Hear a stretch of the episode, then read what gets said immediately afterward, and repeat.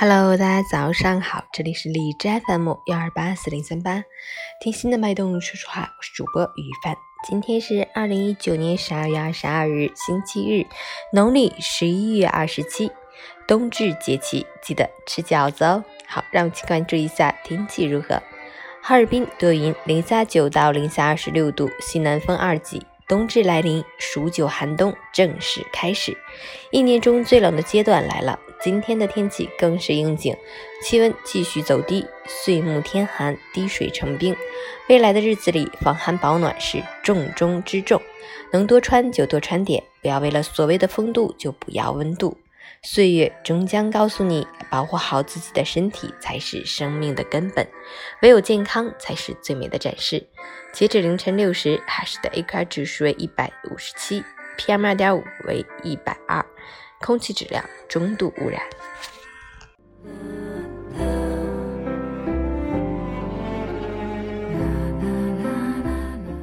陈谦老师心语：冬至和夏至以及春分、秋分。都是四季的分界，四季如人，脾气秉性各不相同。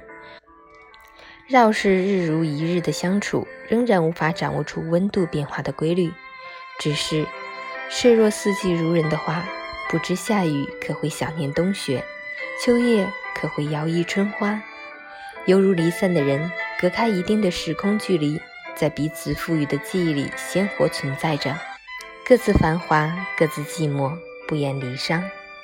二零一九年再有九天就将过去了。